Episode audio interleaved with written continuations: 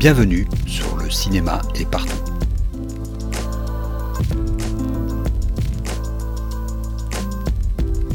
Un podcast sur l'industrie du cinéma et ses évolutions.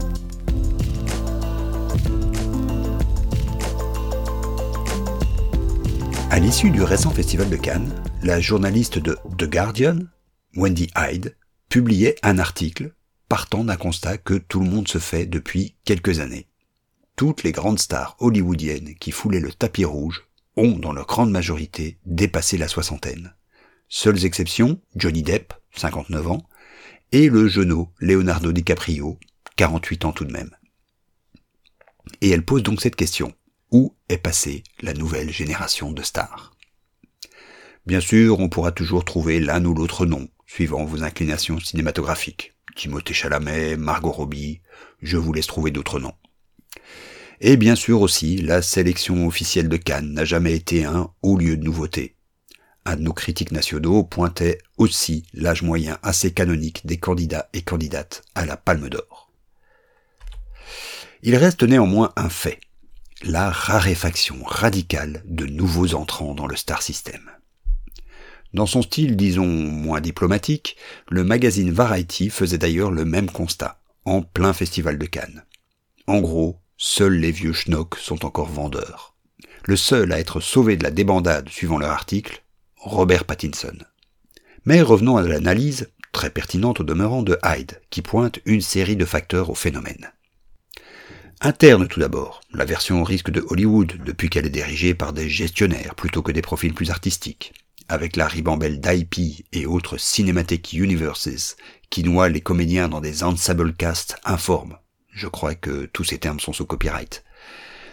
Mais aussi son incapacité à gérer l'image de ses stars, comme elle savait le faire avant l'arrivée des réseaux sociaux. Et de citer quelques exemples d'explosions en vol, comme Chia LaBeouf. Ce deuxième facteur me semble le plus porteur. Si ce n'est qu'il doit être pris dans les deux sens de l'équation. Je m'explique. Si l'on essaye de retracer l'apparition des dernières stars, elles sont en fait issues d'une autre époque. Les dernières à avoir atteint ce statut sont, me semble-t-il, des gens comme Scarlett Johansson ou Ryan Gosling. Tous deux issus de l'écurie du Disney Channel, du temps de la télévision et du DVD comme le pointait Variety. En tout cas d'un temps où le succès était chiffrable de bout en bout. Même chose en fait du côté français avec des gens du jardin ou Virginie Fira. Depuis, plus grand chose. La dernière personnalité à être issue de la famille Disney est Selena Gomez, qui n'est à ce jour pas devenue une star de cinéma. Alors, en effet, ce qui a changé les choses, c'est l'arrivée des réseaux sociaux et le changement des rapports que les personnalités entretiennent avec leur audience. Mais si Hyde souligne justement les catastrophes médiatiques qui ont émaillé les 15 dernières années, elle ne dit rien de celles et ceux qui ont réussi à gérer leur image c'est peut-être là que se trouve le gros des non-stars hollywoodiennes du moment.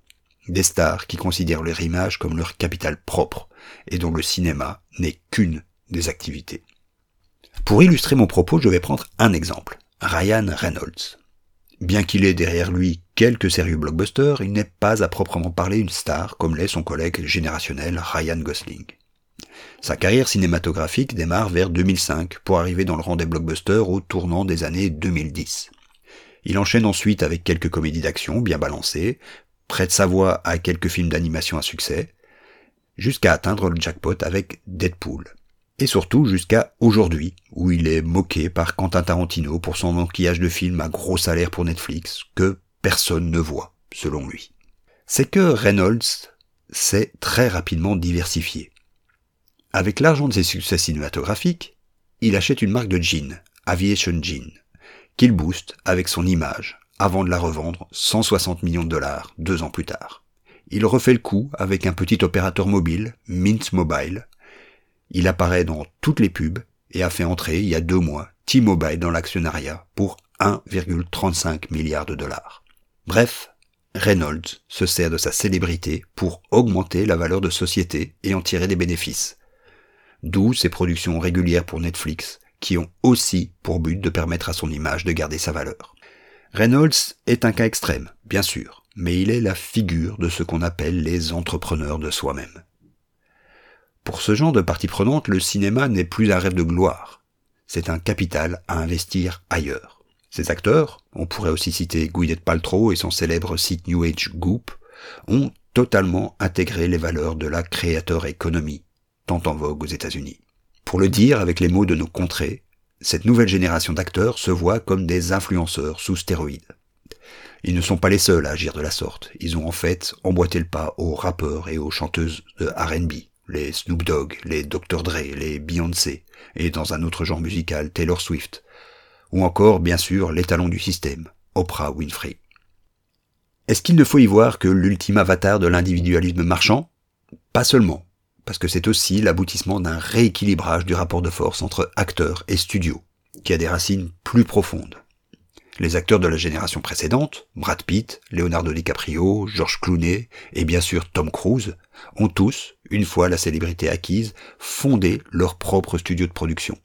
Manière de développer leurs propres projets, mais aussi de prendre part financièrement au succès des films, ce que très peu arrivent à faire en négociant leur intéressement d'acteurs directement avec les studios. Je vous renvoie à ma chronique sur la comptabilité hollywoodienne pour comprendre les rouages de ce genre de négociation. Et donc, en diversifiant leurs revenus, en capitalisant sur leur image comme une ressource qui leur appartient en propre, ils tentent également de peser autrement sur la négociation avec les studios. À force d'être traités comme des machines à cash, tous ces acteurs et actrices ont fini par les prendre au mot. Ils et elles cherchent juste une position plus autonome, où ils ne sont plus dépendants des studios pour se fabriquer une carrière, mais négocient leur audience auprès d'eux, comme tous les autres business qu'ils gèrent. Alors oui, sans doute, nous assistons à la fin du bon vieux Star System, de la clique des Expendables, pour reprendre la série ironique produite par Sylvester Stallone. Encore un acteur producteur. Ce qui ne veut pas dire que l'acteur bankable va disparaître. Cet aspect bankable va juste de plus en plus venir d'ailleurs que du cinéma. À la semaine prochaine.